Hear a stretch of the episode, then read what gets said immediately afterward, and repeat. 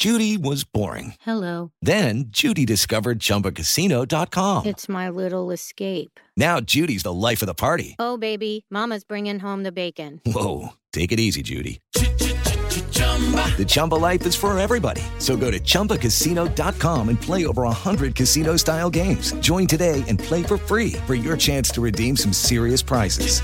chumba ChumbaCasino.com. No purchase necessary. Void where prohibited by law. 18 plus terms and conditions apply. See website for details. Lucky Land Casino asking people what's the weirdest place you've gotten lucky? Lucky? In line at the deli, I guess? Aha, in my dentist's office. More than once, actually. Do I have to say? Yes, you do. In the car before my kids' PTA meeting. Really? Yes. Excuse me, what's the weirdest place you've gotten lucky? I never win and tell. Well, there you have it. You can get lucky anywhere playing at LuckyLandSlots.com. Play for free right now. Are you feeling lucky? No purchase necessary. Void where prohibited by law. 18 plus. Terms and conditions apply. See website for details.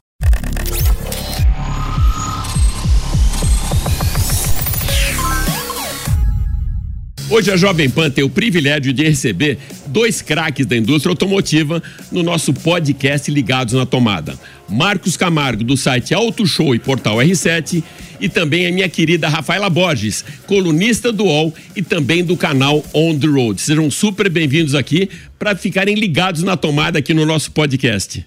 Marcão, diga lá. Obrigado, viu, Alex, pelo convite. Obrigado, Rafa, também. A gente sempre se encontra e agora com essa oportunidade de falar pouco daquele assunto que a gente gosta tanto, né? É, eu aprendi um pouco com você também, Rafinha. Ah, obrigada, Alex. É sempre um prazer participar aqui com você, dos programas, do podcast agora, a minha estreia, né? E obrigada pelo convite. É, a gente conversou um pouquinho antes de entrar aqui no estúdio e, na verdade, o podcast de hoje vai ser um serviço, uma prestação de serviço à Jovem Pan para os nossos ouvintes e também para aqueles apaixonados pelo automóvel.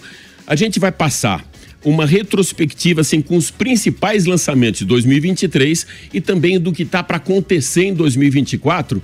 Até para esse cara que já quer preparar o presente de Natal ou já ficar entrar para mobilidade urbana elétrica ou a combustão no ano que vem. Vou conversar com você, Rafinha. Uh, 2023 foi um ano que a gente viu muito lançamento de picape, muito lançamento de SUV, e eu peguei uma listinha com você desses principais. Então eu queria que você começasse com a Ranger. Ranger, é, eu tenho falado bastante isso na minha coluna UOL, que este ano vai ficar. A lembrança na indústria automobilística foi o ano das picapes. Teve lançamento de nova geração, modelo inédito, teve lançamento de novas versões. E entre todos eles, indiscutivelmente, o destaque é a Ranger, apesar da Rampage, que é a RAM nacional, né, que foi também muito importante. Mas o grande lance da Ranger é que ela traz uma nova diretriz para o segmento de picapes médias feitas sob chassi, do qual fazem parte as principais Hilux e S10, e ela a S10, né, uma coisa, se não inédita, muito rara de acontecer, ela já está vendendo mais que a S10, porque ela traz tecnologia para o segmento, um bom motor.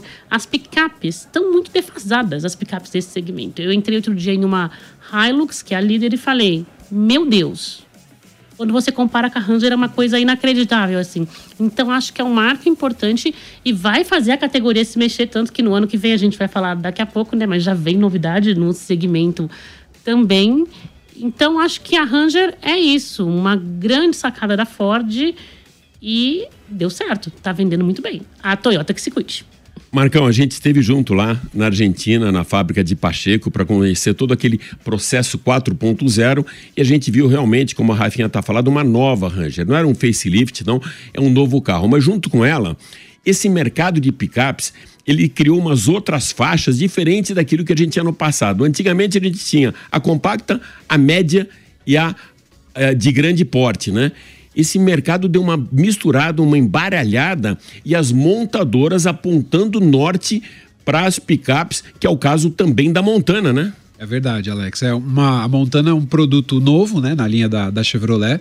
A Chevrolet sempre foi muito tradicional com esse nome, né, não, não, superava a estrada quando era outra geração dela compacta, e eles trouxeram na base do Tracker uma picape também de cidade, assim, né, não é uma picape para trabalhar.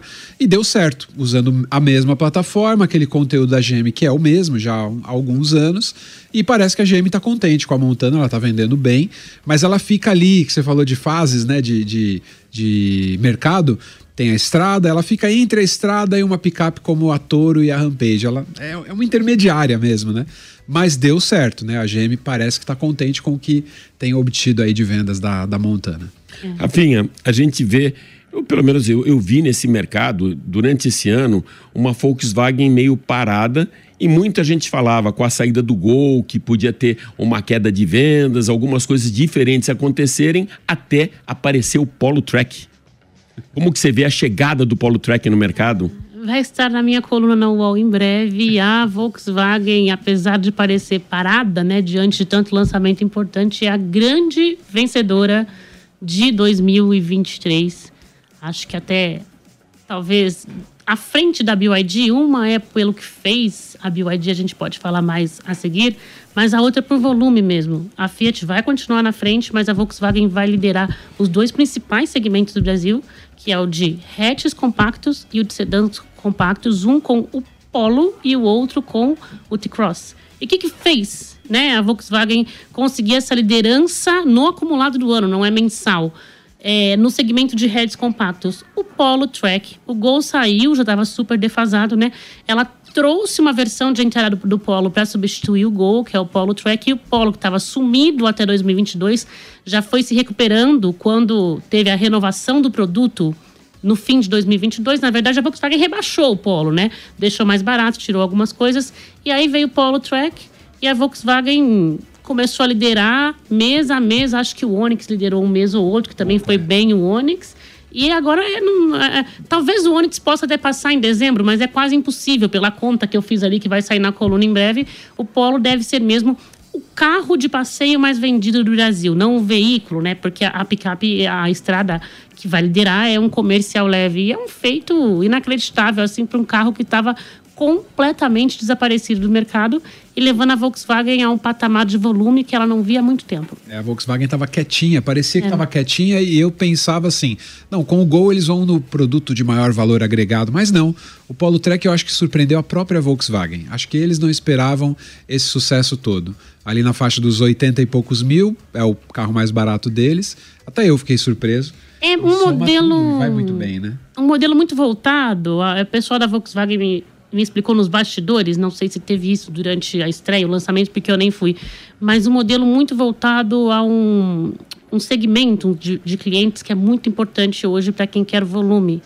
Vendas diretas, especialmente frotista, o pessoal de locadora, e teve aceitação com esse público bastante. Marcão, a gente esteve junto no lançamento que também me surpreendeu, não pelo lançamento, mas pelo posicionamento da marca, que agora faz parte do grupo Stellantis.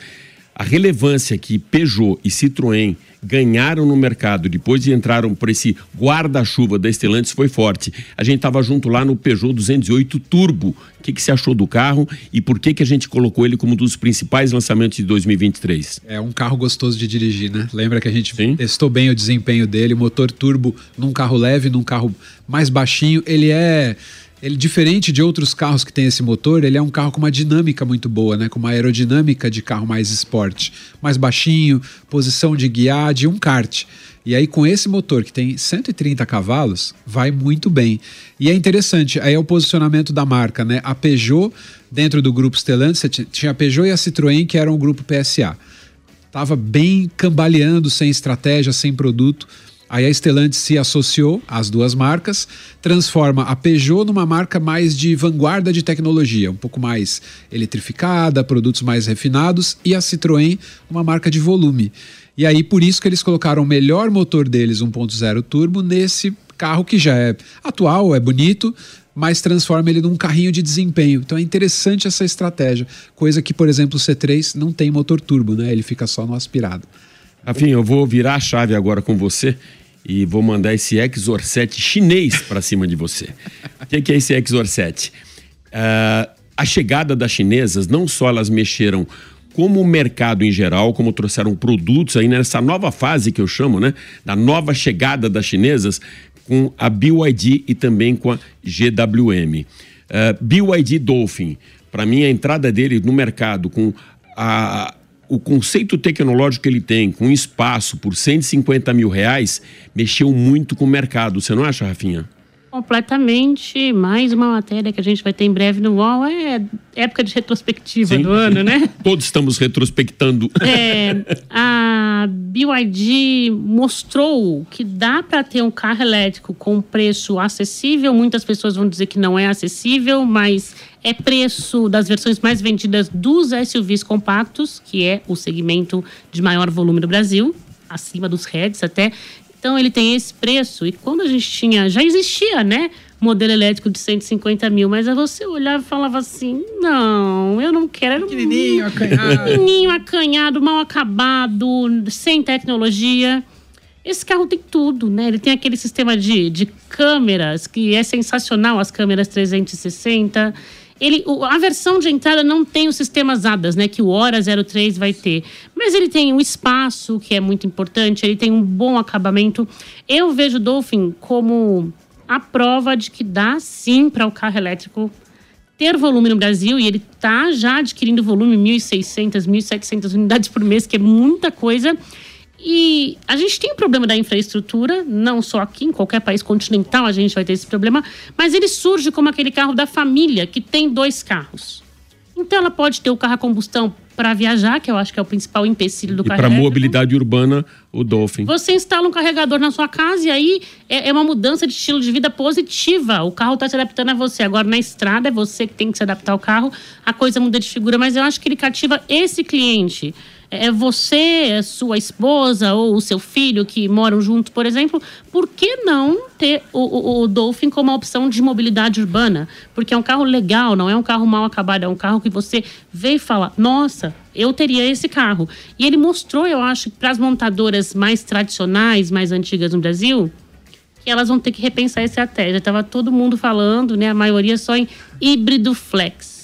Eu acho que vai ter que ter uma repensada aí, porque senão vão deixar o mercado para as chinesas. Vai ter o aumento do imposto de importação para o elétrico a partir do ano que vem, mas não tem problema. A BYD vai lá e produz o elétrico no Brasil e aí não tem imposto nenhum. Exatamente. Esses caras, Marcão, eles eh, colocaram 3 bilhões de reais em Camaçari para produzir carro. A mesma coisa a gente viu em Iracemápolis com a GWM. Então, as duas chinesas vêm para pegar o espólio de duas que praticamente saíram do nosso mercado aqui como fabricantes de automóveis.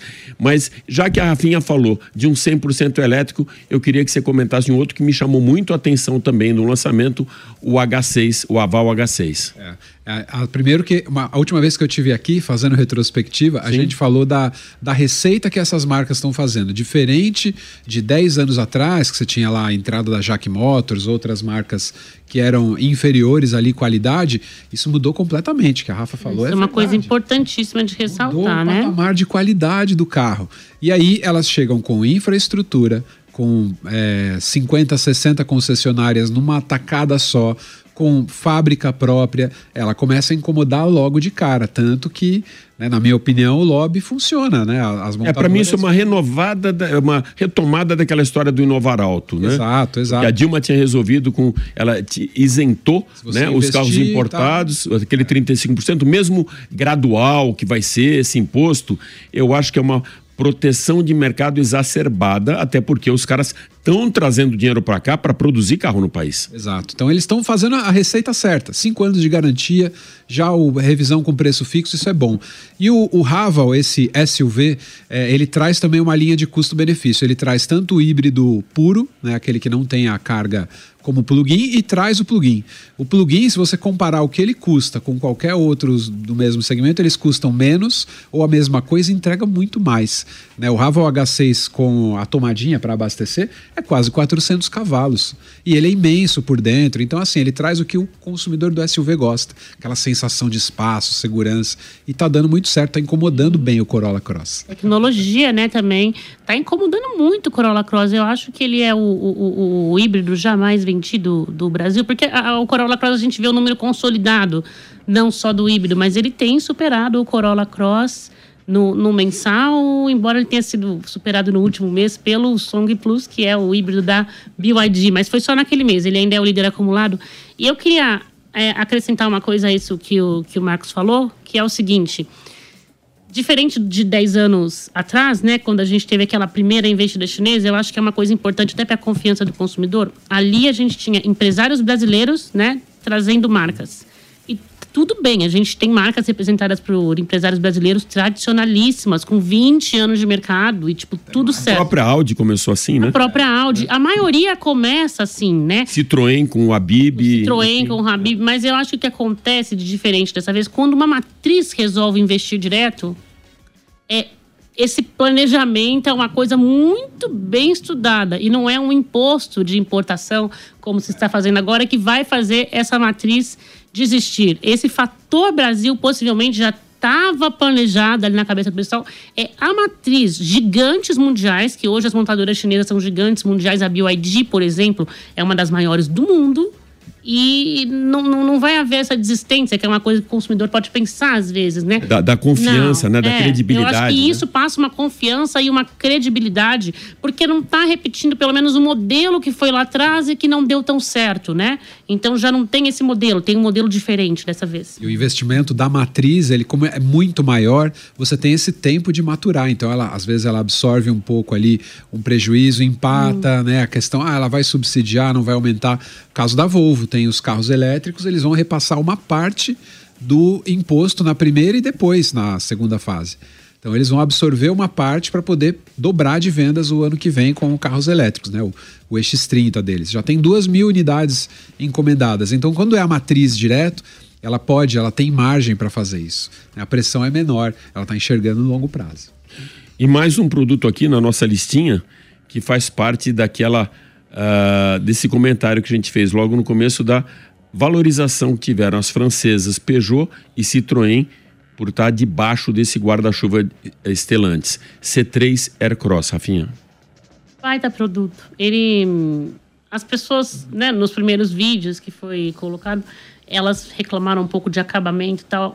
Tem que se entender que é um produto de baixo custo. A Citroën, hoje, dentro do grupo Stellantis, é a marca de entrada. O objetivo é preço, é estar acessível a mais pessoas. E então, dentro desse modelo, eu acho que teve um acerto imenso, porque ele pode abrir mão de algumas coisas, como, por exemplo, não tem muitas eh, tecnologias de assistência à condução. Mas ele tem o que o consumidor quer. Ele tem um motor turbo incrível. Esse 1.0 da Stellantis é um motor e tanto assim. Polivalente, né? No Peugeot, no Citroën. É o motor 1.0 mais rápido, do- ma- mais potente do Brasil. E ele tem um bom sistema multimídia, que todo mundo quer também. Então, esse motor legal, com um, um- um infotainment legal.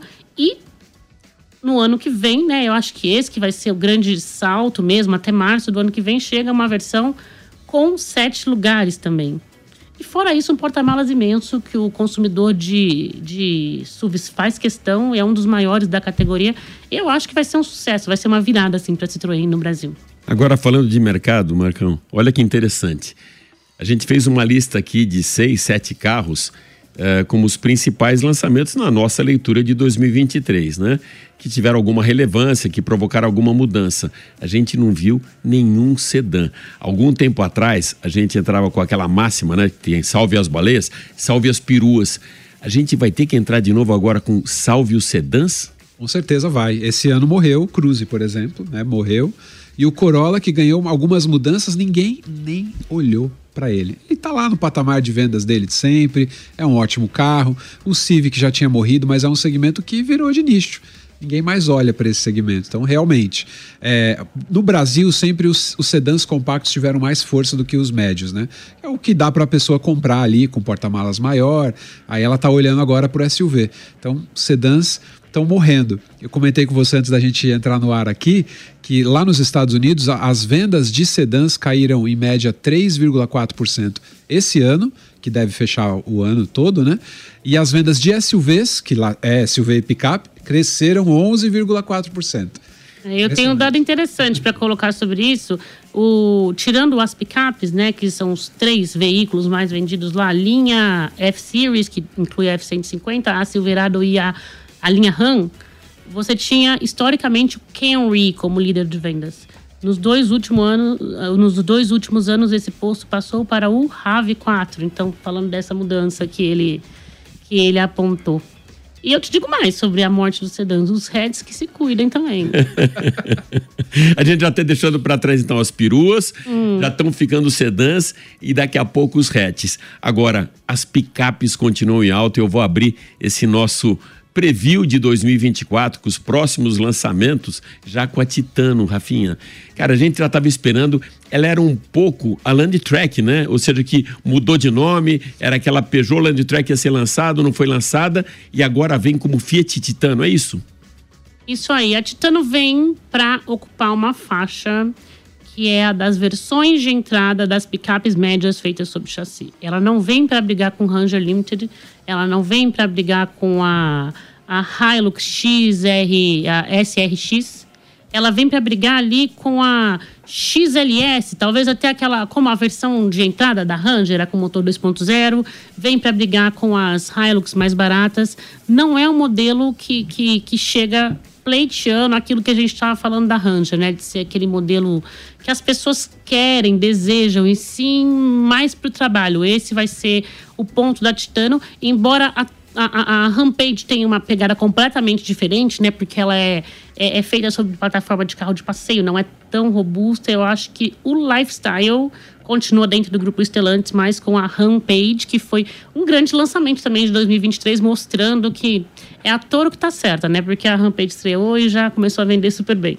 Tem um detalhe da, da questão da Titano, ela já começou a ser anunciada lá na, na África, né? Fiat Titano, na Argélia, ela começou a ser vendida, tá no site já da Fiat, e ela tem lá quatro versões. Ela tem a Endurance, cabine simples, cabine dupla, uma versão intermediária que acho que é Endurance mais e a versão Vulcano. Então, o foco dela realmente é o que a Rafa falou. Ela é uma picape mais para brigar com preço, ou seja, vai incomodar as tradicionais também nesse sentido. Antes da gente fazer essa nossa lista, tanto 2023 como 2024, eu passei para esses dois craques aqui uma espinha dorsal do que eu imaginava desses dois mundos, o que passou e o que vem pela frente.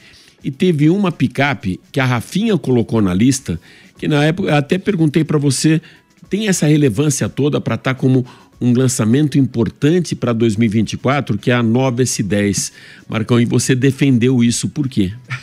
Porque a a S10 primeiro é uma, uma picape que já está bem antiga. Acho que de todas é a mais antiga, né? Que está assim de geração, 2011, 2012. Ela teve né? algumas atualizações. É, é a Hilux, se eu não me engano, é de 2015, Isso. mas de geração mesmo, ela, ela, é, ela antiga. é antiga. É. E vai ter uma mudança forte, mas não vai ser uma nova geração. Não. Não, eles não vão investir tanto assim. A GM está ainda tá, digamos assim, indecisa em algumas, algumas coisas que ela precisa fazer. A S10 vai vir com uma boa restilização, com painel novo, talvez com atualização de motor, mas vai ser o mesmo motor, a mesma geração, porém mais competitiva, que é uma coisa que ela precisa ser. Né? A gente falou aqui que a Ranger esse ano viu a S10 pelo retrovisor. E a, e a Ranger encostando lá, incomodando a Hilux, tanto que a Hilux lançou uma versão nova SRX com suspensão Plus. melhor, né? SRX Plus para poder ficar ali mais competitiva. A Toyota não se mexia tão rápido assim.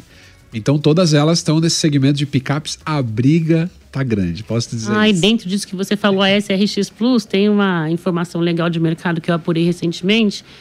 A Toyota Hilux não perdeu o mercado com a chegada da Ranger, mas quando você olha o mix, ela perdeu o mercado nas versões mais caras. Então ela compensou isso com as versões mais baratas, até porque as Ranger demoraram mais para chegar, né?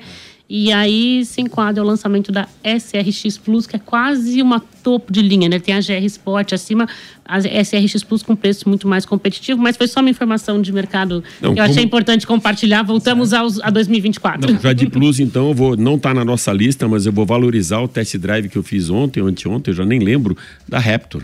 É. cara, é um dos carros mais equilibrados, mais perfeitos. Uma da picape, ela realmente é uma disruptura muito grande em tecnologia, inovação, suspensão. Eu fiquei impressionado. Mas já que você levantou a bola das picapes, mais uma que quando a, a GWM estava chegando no Brasil, a primeira coisa que chegou para mim, olha, eles vão trazer no começo SUV Z picapes e agora vai chegar uma, né? Poer, né? Poer. Poer. Poer. diferente. Como, tá que, é o nome? Como que pronuncia nome, o nome? Alguém já sabe? Poer. Poer. É. Poer. É. é. A GWM ela trabalha com, com marcas, né? Por exemplo, Haval é uma marca GWM, mas aqui o carro chama GWM Haval H6. É, vai ser o primeiro produto feito em Iracemápolis, na fábrica que a GWM comprou da Mercedes e vai vir híbrido flex, como o Corolla Cross. Não sabemos bem, talvez você saiba, eu ainda não tenho essa informação, se vai ter a tecnologia plug-in ou vai ser um híbrido sem, sem tomada, como as versões de entrada, a versão de entrada do Ravo H6, mas já é híbrido flex. E é a promessa da GWM concretizando, né? Ela começa a ser fabricada em maio de 2024 no interior de São Paulo. E assim como teasers, né? Eu escutei muita coisa da Titano, mas escutei também muito do Cardian. Coisas que a gente escutava quando vem, quando vai chegar, e agora parece que vai chegar mesmo em 2024, né, Marcão? É isso aí. O Cardian já foi revelado, a gente já mostrou por aí, né, esse, a, a imagem, mas a gente não tem ideia ainda. O Cardian é o Renault Cardian. É, o Renault Cardian é um SUV compacto da Renault com uma nova plataforma, porque a gente vinha de muito tempo com os produtos da, da plataforma Dacia, plataforma B0. E agora esse carro ele é uma plataforma nova para um momento novo que a Renault, é, o ano passado eles anunciaram os produtos da Renault vão ser cada vez mais Renault e menos Dacia. Os executivos falaram isso para todo que é jornalista, né? É. E agora o Cardian é o primeiro produto, é um SUV compacto, perfil do Pulse, por exemplo, medidas bem parecidas, motor 1.0 turbo feito, tudo feito aqui. Ele é muito do Stepway que existe na Europa, mas a plataforma é a CMF é uma plataforma global, inclusive pode ser eletrificada. E a partir do Cardian vai vir um SUV compacto, um SUV que é a nova geração do Duster e um SUV maior, que seria um Duster de sete lugares. Tudo feito aqui. Tem um outro aqui, Rafinha, que não estava na minha lista, mas teve também o acorde aí de Marcos Camargo e você colocou o Yaris Cross. O Yaris Cross quando você pensa nas montadoras que atuam no Brasil, pelo menos a principal, qual é a montadora que não tem SUV compacto em sua linha? Toyota. Toyota. ela, ela vai resolver esse problema com o Yaris Cross. É um carro que chega para competir no principal segmento de carros no Brasil, que a Toyota, incrivelmente, não tem representante. Ainda a última a entrar foi a Fiat, né, que resistiu um pouco, porque tinha Jeep ali no grupo, mas entrou logo com dois, que foram o Pulse e o Fastback, que agora vai ser a vez da Toyota um carro derivado do Yaris. A minha dúvida, já vi muitas fotos dele por aí, algumas informações, é o seguinte: o Yaris Cross, porque os SUVs compactos hoje também estão subdivididos né, em duas categorias. Essa é do Cardian, que é concorrente de Pulse, e do Nivus, que tem mais jeito de hatch, ou o Yaris Cross vai vir para brigar com o líder, o atual líder dos SUVs compactos e outros nesse sentido, que é o T-Cross, que aí tem Tracker, tem o Creta, o Renegade. Qual que é a briga do Yaris Cross, na sua opinião? É, a minha é com esses SUVs de segundo patamar aí. Agora, um detalhe que eu ia falar, a pergunta que fica para nós aqui: será que a Toyota vai matar o Yaris, o hatch e o sedã? Rafinha. ah, eu, eu vi na lista aí que ela estaria lançando a nova geração do Yaris Sedan, né? É uma informação que eu não, não, não, não eu na verdade não tinha essa informação. Não vejo. Acho que talvez seja um, mais um rumor, mas tem bastante gente da indústria publicando isso. Acho que assim, vamos aguardar porque o segmento de sedãs, né? Você tem o Onix que vende bem o Plus. O HB20S vende mais ou menos o Cronos, muito também baseado nessa venda direta para a frota, menos desejo do consumidor, mais é, é, é bom negócio para a frotista. Acho um, um, movimento, não me parece muito, muito, não sei, não, não tenho opinião, não sei se vai lançar. A Honda tão bem estabelecida com o City, né? O City deu super certo. A Toyota está nesse mesmo nível ali. Aqui. É, então pode ser, né? Porque tem a briga entre as japonesas ali, é. que, é, que é importante para elas, né? A, a, concorrência entre as duas, a Toyota na frente, porque muito por causa da Hilux também, né? Eu acho que hoje é o carro-chefe da, da, E o Corolla Cross e o Corolla, que também são muito importantes. Para finalizar, a gente tem dois, agora eu vou deixar um para cada um e já pode mandar na sequência, né? o 2.0 Commander, ou seja, uma nova motorização, e para você, o chinês, que você tem uma informação também para passar para gente de Jorge Moraes. Então, é, que é o BYD Seagull. Então, vamos começar pelo Commander. Essa atualização, para quem tem Compass é, Commander, esses SUVs da Jeep, próprio Renegade, a, a, Jeep vai fazer uma mudança pegando o SUV dela maior e colocando nele um motor 2.0 turbo, né, que é o motor Hurricane, que é o motor que a gente tem aí na, na Rampage. É uma mudança que eles já estão testando há um bom tempo, só adiaram um pouquinho. Isso vai acontecer no Commander porque a versão 1.3 ela ela é suficiente, o desempenho do Commander é suficiente, mas não é surpreendente. Então a Jeep vai colocar esse motor no Commander para oferecer mais desempenho. Mas eu acho que não é a principal novidade da Stellantis para a Jeep, e sim a plataforma eletrificada que eles estão trabalhando e esses carros vão virando híbridos também. Isso vai começar em 2024. A exemplo do que já aconteceu no, no Ford Bahia, não? É, que o sistema para ser feito aqui no Brasil, né, para ser feito como híbrido flex brasileiro. A plataforma eles já apresentaram, eles têm a solução híbrida plug-in que deve ir para a Jeep, a solução híbrida pura e a solução build hybrid, né, aquele que é só um, um motor auxiliar ali. Então, a, a Stellantis vai lançar produtos eletrificados esse ano também. Acho eles estão chamando principal... de biohybrid. A plataforma. É, biohybrid. Rafinha, para finalizar então uma gaivota, né, com voo alto, o BYD Seagull. E o Ed Seagull, eu acho que a Ranger foi um lançamento muito importante esse ano, a Rampage foi um lançamento muito importante, o Polo Track. Mas como marco, tipo assim, olha, esse carro mostra que a indústria brasileira vai ter que mudar, vai ter que olhar para frente de uma maneira que não estava olhando, foi o Dolphin. E para o ano que vem, quem acompanha o mercado já deve ter ouvido falar, vai chegar um modelo abaixo do Dolphin, que é o Seagull.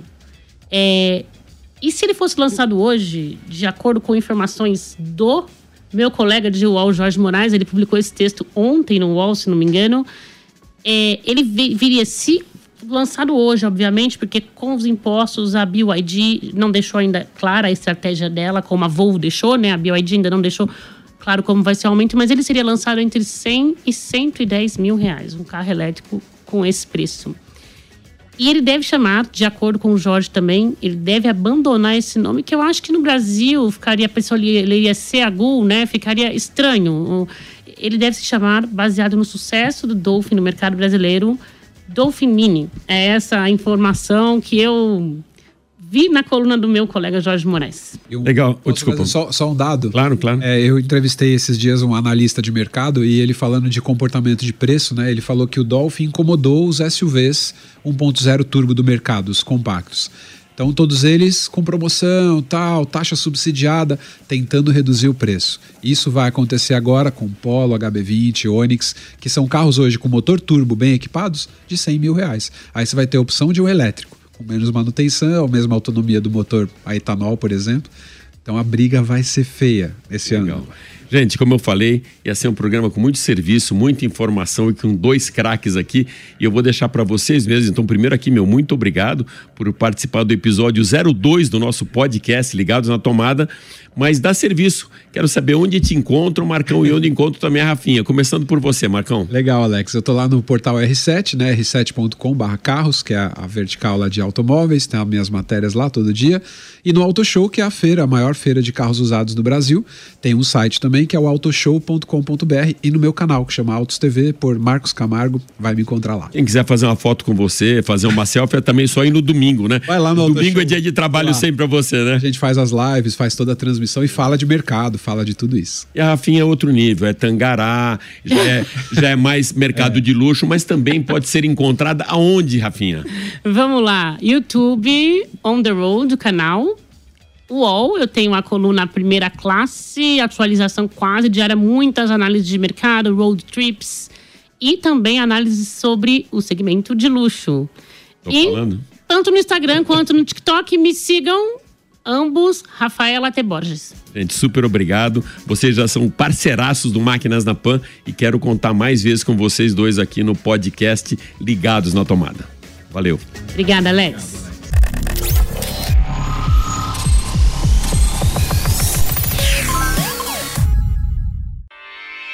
Realização Jovem Pan News.